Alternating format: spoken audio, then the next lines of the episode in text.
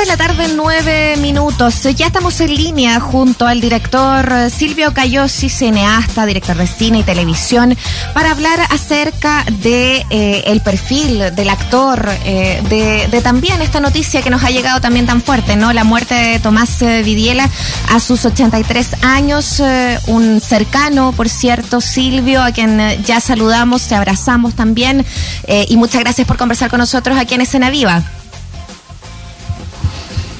Silvio. vamos a reconectar con él. Ahí, pero nos vamos a reconectar.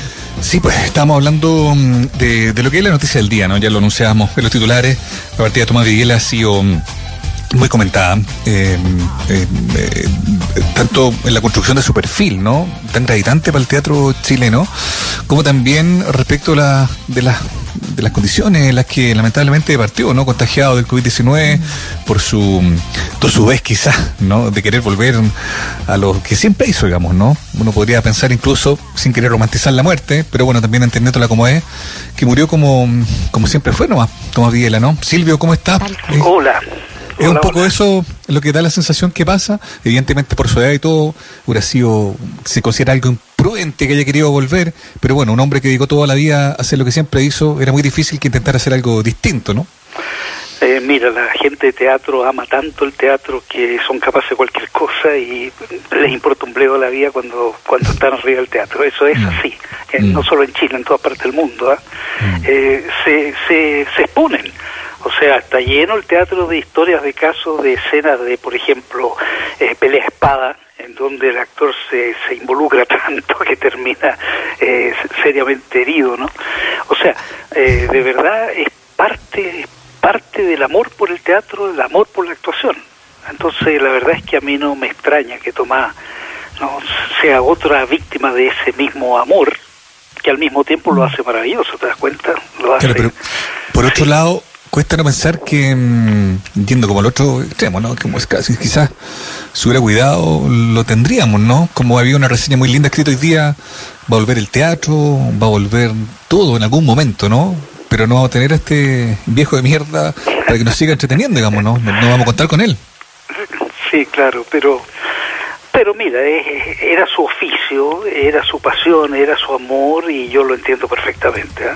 te lo digo de verdad, yo lo entiendo perfectamente. Te lo digo por experiencia propia haciendo películas, de repente uno no se da ni cuenta y está se mete en situaciones que después uno se da cuenta que era un peligro brutal donde estaba uno.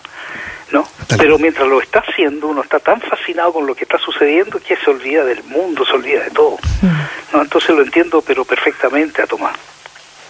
Oye, y justamente con eso no sabemos que estuviste hoy día en la despedida de Tomás en, el Teatro Oriente, ¿no? Quizás antes de pasar a revisar algunos puntos históricos, eh, y ya que estamos en esta, ¿no? Revisando este presente y revisando también esa pasión teatral con la que en el fondo te, topaste ahí mismo propio, probablemente, ¿no? Eh, eh, una despedida muy emotiva, por cierto, porque como, como decía Mauricio, como decías tú, era un tipo muy gracioso, muy agradable, que hacía reír, que, que, que uno disfrutaba de su compañía. Eh, ¿Cómo, ¿Cómo fue también el, el, enfrentarte también al estar ahí hoy día en el Teatro Oriente, Silvio? Fue muy muy emocionante, muy bonito y se sentía eso que estás diciendo tú, se sentía en el ambiente, ¿ah? eh, se sentía ese reconocimiento a su enorme humanidad, o sea, él, él eh, se relacionaba con Morri cristiano, con todo el mundo y, y rápidamente te acogía y hacía que todo el mundo participara junto a él en cualquier loca aventura que se le ocurriera, ¿no? Entonces eso hoy día, por ejemplo, se dijo muchas veces. ¿No? Hablaron varias actrices, varios actores, y, ese tema salía, salía como él le abría las puertas, ¿no? Incluso muchas veces eh, por primera vez, actrices que actuaban por primera vez, él, él las acogía, ¿no? Y se metían en el cuento y se entregaban entera o entero y, y hoy día reconocían que gracias a eso hoy día son profesionales, a, Tomás que, que los metía en este mundo maravilloso de con el cual él vivió toda la vida y, y murió en él también, pero debe seguir vivo, vivo en ese mundo, estoy seguro. De todas maneras. Silvio, vamos al, al, al, hombre, al actor.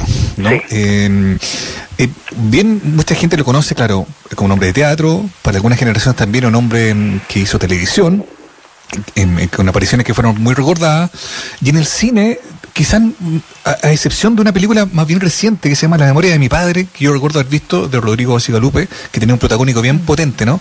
Eh, uno tiene la sensación de que le faltó quizás a Tomás haber tenido una presencia mayor en el cine chileno. ¿Coincides tú? ¿Cómo, cómo observas tú eh, cómo fue su paso por ese lugar en particular, ¿no? En la carrera de... sí, es cierto lo que dices tú, pero yo incluso lo ampliaría más porque mi experiencia con él en Cachimba, donde hace un rol secundario, pero maravilloso, mi experiencia con él fue fantástica, imborrable, porque, mira, te puedo contar que en un comienzo, cuando pensé en Tomás, de pronto dudé, porque justamente Tomás estaba con este estigma, ¿no es cierto?, de ser de comedia, de teatro, de vodevil, De, de, café concert, ¿te das cuenta? Entonces dije, pucha, pero ¿qué pasa traerlo al cine? a una persona así, a lo mejor me va a resultar muy difícil. Pero después yo dije, no, Tomás, veo, puedo ver que es un gran actor. Bueno, mm. y hablé, te digo, cortísimo con él, explicándole la diferencia entre la actuación en teatro y la actuación en cine. ¿No? Explicándole que en cine el, rostro de él de repente va a tener cuatro metros de altura por tres de ancho, ¿no? Entonces, obviamente, el nivel interpretativo tiene que ser interno, no externo. Entonces él se tiene que olvidar, ¿verdad?, de, de eh, proyectar la boca de la distancia, como en el teatro, o de hacer algunos gestos que son más bien externos y, tiene que ser todo interno. Bueno, la verdad es que no fue una conversación más allá de cinco minutos, y él, para sorpresa mía, cuando empezamos a filmar, me di cuenta que inmediatamente comprendió completamente eso. Mm. Y lo que además descubro de él es que en el personaje que interpreta en Cachimba es un personaje eh, muy humano, no muy solidario con la gente que él conoce. Entonces yo necesitaba, hay una escena maravillosa que él hace ahí, eh, ver esa humanidad interior sin hacer ninguna gesticulación ni nada. De hecho, la escena él está estático, tenía que surgir del interior de él esa humanidad tremenda. Es una escena con Pablo Schwartz, ¿no? Mm. Entonces él le regala una joya para que este otro personaje se la regala a la novia, no tenía como... Bueno, eh, y ahí yo vi, me quedé bastante prop, porque pude ver que Tomás no era solo el actor de vodevil ni el actor de comedia así simple, era un actorazo, con una capacidad interna brutal. Entonces, cuando tú me dices, se usó poco en cine, yo también te agregaría eso. Tomás fue desaprovechado como actor dramático, actor profundo, también fue desaprovechado. ¿Y tú crees que tuvo que ver con, con ese prejuicio que tú esbozabas de, de ser un hombre ligado al café con sed, qué sé yo, y la gente puede haber pensado, claro, no, está para estos otro tipo de papeles. Te, digo, piensa que por un, por un rato me pasó a mí, antes de decidirme a trabajar con él, también yo dije, pucha, pero ¿cómo mm. voy a hacer esta, este personaje que es tan interno, tan, ¿no? tan humano, tan interior? a un actor que hace comedias, hace reír y qué sé yo, acá no, no, tenía que hacer reír, tenía que hacer emocionar. ¿Te fijas? Entonces, por eso hasta yo dudé al principio, pero esa duda se me fue inmediatamente cuando empecé a trabajar con él, porque de verdad, y es cierto, fíjate, yo creo que fue poco reconocido en ese aspecto que no muchos actores son capaces de, tener, ¿ah? esa humanidad interior, esa capacidad de, de hacer que el espectador se conmueva y en esa escena de Cachimba eso es lo que logra Tomás, ¿no? Sí, sí, de todas maneras. Y, uno piensa como, claro, de hecho se le data en, en su participación en cine desde el entusiasmo, ¿no? La película de La Raín, eh, que, es una película que, que es de fines de los 90, que, que, dista bastante a lo mejor eh, de lo que pasó también ahí, es un personaje también muy secundario, eh, muy alejado, y luego pasa a, a, Teresa, de, sobre Teresa Bilsmont, eh, con la Tatiana Gaviola, y luego a la, a la, a la película que hace referencia también Mauricio, ¿no? Y, y, me parece bien interesante eso como de, de, de lo que decías tú de marcar el, el actor dramático. Eh, y te lo pregunto también como director de cine y de televisión, eh, porque él sí tuvo papeles dramáticos, eh, estuvo ligado también con, con, Víctor Jara, al teatro experimental. entonces, como quizás también reconocer una generación de gente que, como Tomás, efectivamente Silvio, hacía eh, un, buen uso del oficio también. No sé si me explico, ¿no? De saber cómo moverse eh, sin excluir eh, los espacios, sin excluir el teatro, sin excluir el cine y en este caso también obviamente la televisión. Así es, así es. Pero, pero es verdad, por alguna razón la gente tiende como a, encasillar a los actores. ¿ah? Mm. Entonces, cuando hacen cosas distintas, como que no, no los toman en cuenta. ¿ah? Eh, en general pasa eso. Y yo creo que con Tomás pasó un poco eso. Tomás era versátil, absolutamente versátil. Él era capaz de hacer reír, hacer llorar y emocionar al mismo tiempo. Pero a la gente, a todo el mundo se le quedó la idea de que Tomás era, bueno, del café con ser, del vodevil, etcétera, ¿no? Oye, hay una hay un rasgo también de Tomás que yo creo que es importante eh, destacar, me parece a mí, Silvio, que es lo que tiene que ver con su papel en la época oscura de la dictadura acá en Chile, digamos, ¿no? Él, logró seguir trabajando, él, incluso tenía aparición en televisión y, básicamente estaba ahí para poder tener dinero para hacer sus otras cosas, digamos, ¿no? Fue un hombre que no se manifestó quizás muy políticamente en la época y probablemente eso también quizás le, pudo haber valido alguna crítica en su momento, digamos, ¿no? Pero me parece a mí que, mm, que, interesante destacar cómo supo navegar en esas aguas turbulentas sin traicionar lo que él era, lo que había sido, incluso lo que ya comentaba la Muriel, ¿no? Su, su estrecha amistad con, eh, con Víctor Jara, ¿no? Claro. No, es muy cierto lo que dices tú, fíjate, eh, porque yo recuerdo, yo no conocía a Tomás en, eso, en esa época, o lo había visto, digamos, pero nunca había tenido una conversación con él. Eh, pero sí, me cansé de escuchar malas opiniones respecto a él porque estaba mm. haciendo en plena dictadura una obra, un café con ser, digamos, que se suponía que con eso ayudaba al régimen. Eso corría por todas partes. Sí. Y a mí me parecía indigno. O sea, ¿cómo es posible que a los actores, creadores, artistas, de repente se les diga, ah, no, usted no puede hacer esto, puede hacer esto? Eso se llama dictadura. venga de donde venga. Esa actitud es una actitud dictatorial. Y yo escuché, pero un montón de gente hablando así en esa época contra Tomás Vidilla porque él estaba haciendo su, su teatro. Claro.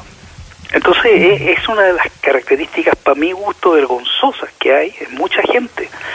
Mm. Que, hoy día seguramente lo están aplaudiendo, ¿ah? Ojo. Te iba a decir lo mismo. No quería, no quería, ser tan odioso, pero, pero me imagino que, claro, hay más gente que hoy llora probablemente lo, cuestionaba por estar qué sé yo, haciendo comedia en una época tan, tan oscura, algo que le pasó a músicos y a muchos otros creadores. Pero creo que justo eh, reparar en aquello, porque yo también recuerdo la imagen de él señalada como entre los que guardaban ese silencio cómplice. Pero en rigor él le estaba haciendo su oficio y por lo demás, tal cual tú lo decías, ayudó a muchísima gente a poder seguir adelante con sus talentos, ¿no? Pero evidente, obvio. Y, y, y, no murió. Él pudo haber desaparecido como actor si no hubiese hecho nada. Bueno, de hecho, te cuento que en España me contaron, época Franco, equivalente a Pinochet, ¿no es cierto?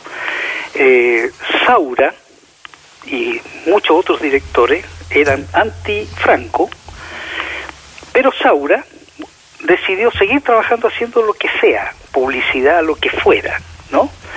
Y resulta que muchos otros directores decidieron no hacer nada mientras estuviera Franco, ¿ya?